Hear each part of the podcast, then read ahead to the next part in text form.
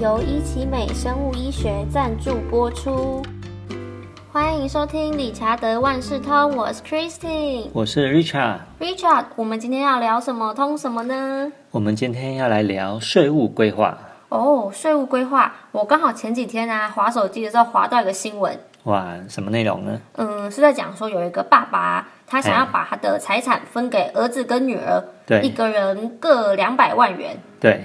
结果呢，他就被课税了。但是呢，我看完这个新闻呢，才知道说，哦，原来有一个名词叫做赠与税，耶，嗯，对，就是，但是我不明白为什么爸爸妈妈、父母给子女钱嘛，对为，什么要被课税呢？这感觉是一件天经地义的事啊。对，然后，啊是超过多少钱要被课税？两百万就要被课税。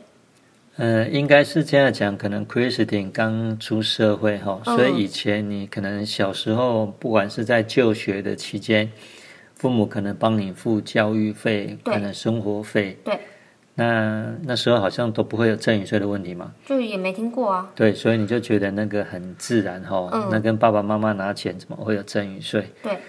嗯，我先讲这一段来讲哈。那时候是因为这个抚养义务人呢，对这个受抚养人呢，他所给的这个生活费啊、教育费或是医药费，嗯，哦，这个是不计入这个赠与的总额，所以没有赠与税的问题。哦，嗯可是随着你刚才讲那个案例，这个孩子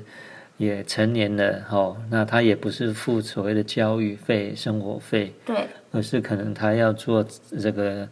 呃财产的规划，给对孩子一两个现金。你讲的是现金两百万嘛？对，就是他要把财产一人现金两百万给儿子跟女儿。哦，对，那这时候呢就会牵涉到这个赠与税。哦，那在谈赠与税之前，我们先来谈一个叫遗产税。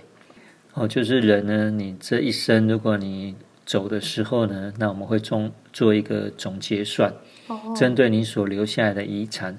如果超过免税跟扣除额，对我们会来科一个叫遗产税，可以在资产重分配一下。嗯，好、那变成如果有在科遗产税的国家，对你会发现到就会有这一个赠与税作为辅助税。嗯，什么意思呢？好，你试想哈、哦，如果有遗产税的国家而没有赠与税，对，那这个人要死的前两天，可不可以把所有的财产都做一个赠与？那哦就不用去科就不遗产税用了缴税。对哦，感觉像是钻法律漏洞。对，所以政府呢没有那么笨，那变成你要生前给没有问题，我就科你赠与税；如果你要死后给，就继承嘛，对那就科遗产税。哦，原来哦，所以赠与税是这样来的哈、所以你刚才讲那个案例，因为他等于一年，这个父亲我们给他一个名词啦，叫做赠与人。就是要给钱的。对，把钱给出去的那一个人，那那两个孩子呢？我们可以给他一个名词，叫做受赠人。哦，接收的嘛。对，那我们遗产税是针对谁来科呢？是给钱的科呢，还是拿到钱的科呢？呃，这个我就不太清楚哎。哦，就是针对给钱的人，也就是赠与人来科。哦，就是爸爸。对，所以刚刚你举的那个例子就是爸爸嘛，因为他赠与人，他赠与出四百万的现金给了两个孩子，对，那因为超过这个赠与税的年度的免税额两百二十万，超过两百二十万。对，四百万超过两百二十万的部分就有一百八十万嘛，对，那这个部分呢就要科赠与税。哦，了解了。嗯，那这样子，除了父母可以赠与给孩子之外，对，那配偶之间啊，夫妻之间，我们可以这样互相赠与吗？哦，这个问题很好哦，像刚刚那个父亲哦，对，他是给孩子嘛。他给孩子嘛，那这个案例他的赠与税是被科了十八万，嗯，因为四百万减免税了两百二十万等于两百八嘛，对，哦等于一一百百八，八。一百八乘以税率百分之十等于十八万。哦，那结合 Christine 刚刚问的这个问题吼，这个配偶之间的赠与呢，他免赠与税。哦，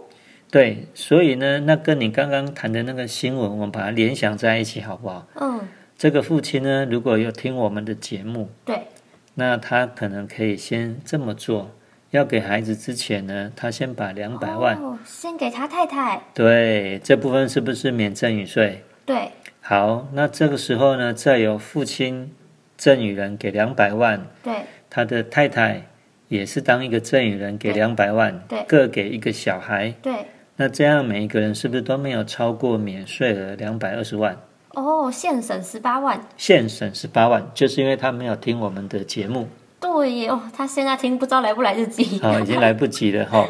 那所以变成就是说，这个也是一个很好的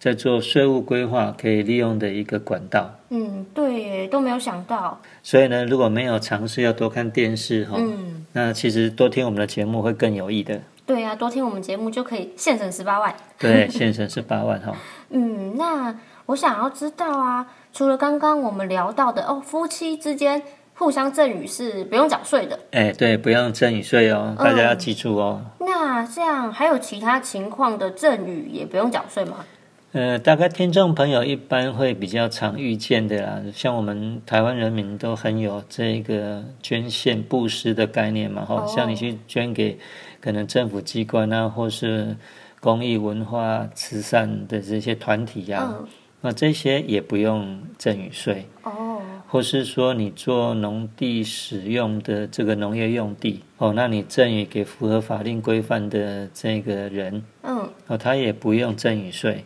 哦，了那解，刚刚讲的配偶嘛，夫妻间这个赠与嘛，哦，对也免免赠与税。嗯，那还有一个是大家可以去把握的啦，嗯就是说，那刚刚那个例子，如果说那两个孩子对，如果在婚嫁的年度，就是可能哦嫁要娶。要结婚的时候，对，这时候呢，我们因为考虑到这个风土民情嘛，哈，对，我们又会给他一个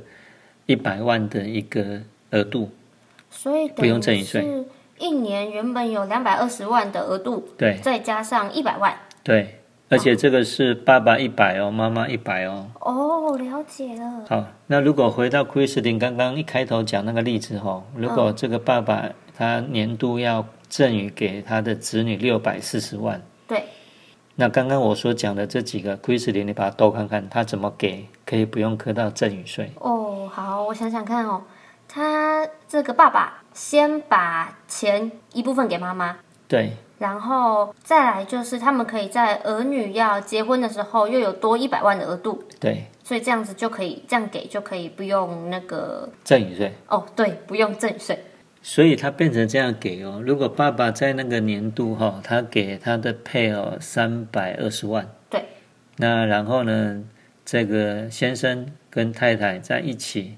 把三百二十万给那两个小孩子，对，就不用缴税了，对，因为免税额两百二十万嘛对，加上婚嫁年度嘛，对，我们刚刚举的那个例子是假设是一男一女嘛，哈、小孩子他只要其中一个结婚，那是不是爸爸妈妈在当年度都多了一百万的这一个可以赠与的额度？对，那这样呢，以我们刚才这个举的例子，嗯，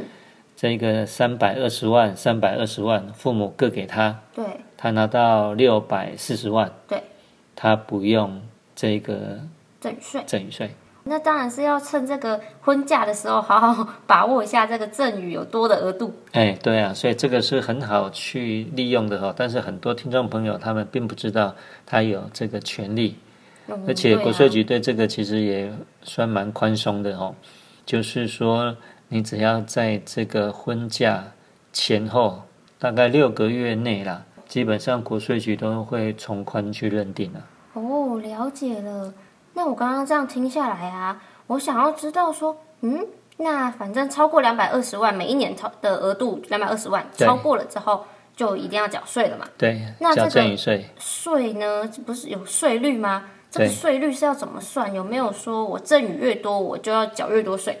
哦，有的哦。如果说哦你缴的税跟郭台铭缴的一样，你可能会不太平衡哈、哦哦我可因为能吃不消。对，哎，不是吃不消，是因为他那么有钱嗯哦，对所以他会采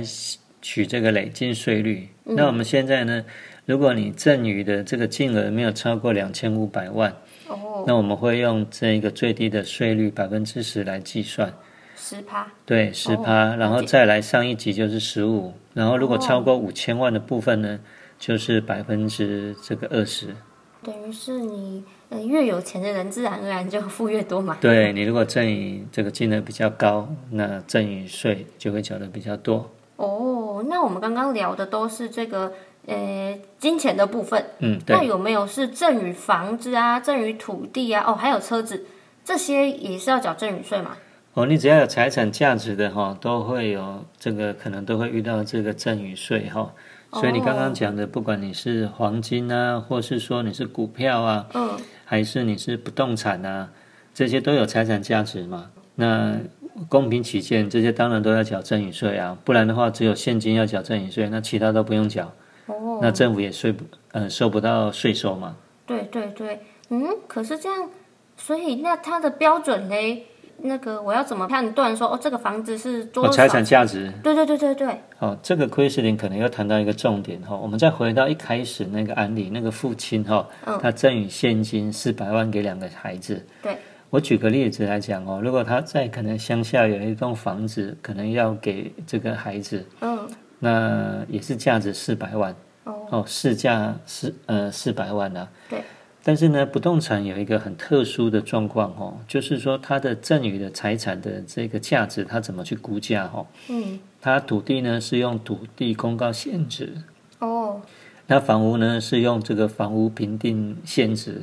来计算。那这两个呢，实际上哦，尤其大都会区，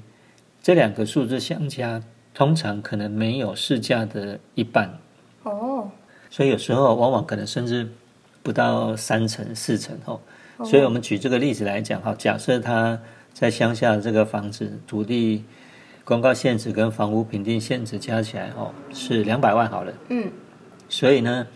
他如果把这个房子呢赠与给他的小孩子，对，那其实我们不是用四百万下去算，哦，是用两百万下去算，对，是用我刚才讲的那两个相加四百万来算。那因为两百还没有超过两百二嘛，对，所以呢，他如果把房子送给他的小孩子，那就不会有赠与税的问题。只是不动产可能还有相关的税负啦，呃，可能土地增值税还有契税。那我们做税务规划呢，需要一并的考量。哦，对，但是呢，有一个比较简单的，就是说，因为不动产它可以把你这个赠与把它做压缩，哦，就是像我刚才讲的嘛，可能它本来是四百四万，百万，对，那因为这两个相加，它的现值只有两200百万，所以赠与税会用两百万下去算。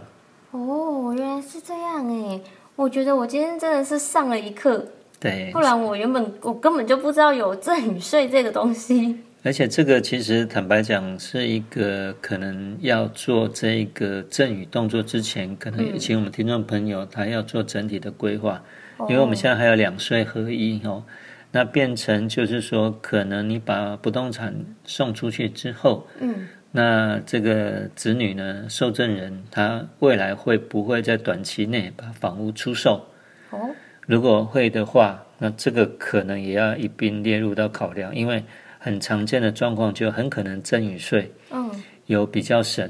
对，但是呢，可能在所得税这边可能会磕得蛮高的，哦，所以整体看算下来会没有去节省到税负。哦，这是听众朋友可能要注意的。哦，哇，我觉得这个税务啊，这个税务规划真的是一门大学问呢。嗯，对，是一个学问哈、所以那个父亲，你看哦，他就是因为轻忽了，所以他就直接把这个，嗯、想说父母送给孩子天经地义嘛，嗯，对，那也没想到这样一个动作，就就十八万就飞了。对呀、这个爸爸应该是要早一步先听到我们节目，他听完之后他就会知道，哦，他可以先把那个金钱先转给他太太。对，这个是目前如果以这个案例，因为这个案例很单纯啊，这样是最简便的。哦，对对对，嗯，我觉得我今天真的是收获满满，也对啊希望听众朋友可以跟我一样收获满满哦。呃，可以的啦，因为我们讲的都不会太深入哈、嗯而且还有一个，因为我们的赠与税是用这个年度来计算，就是每年的一月一号到十二月三十一号，所以我们常见呢在年底，很多人会利用年底的时候，就十二月三十一号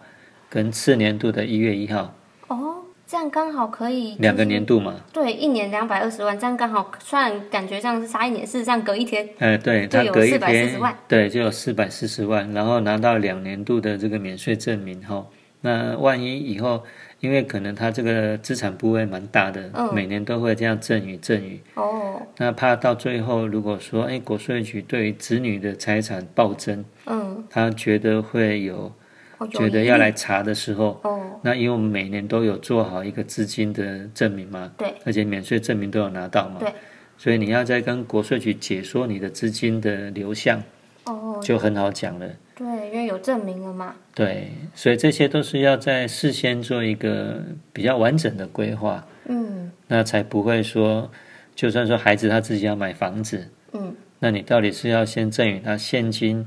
好让他来买，还是怎么样规划？哦我觉得这个都要整体的下去做规划。嗯，对耶，我觉得聊到这边呢、听众朋友如果有任何的问题呢，就是更详细、更想知道更多要怎么规划这个税务的，都可以来到我们的部落格或是脸书的粉丝团，或是写 email 来给我们发问。对啊，把你心中的疑问哈、可以提出来，我们可以呃共同来讨论。那其实如果事先先问专业的人士哈、那可能可以少走一些冤枉路啊。对，就像那个爸爸一样，就可以少付十八万了。对啊，少付十八万呢、嗯，对那我们节目就到这边结束喽，谢谢大家，谢谢大家的收听，拜拜拜拜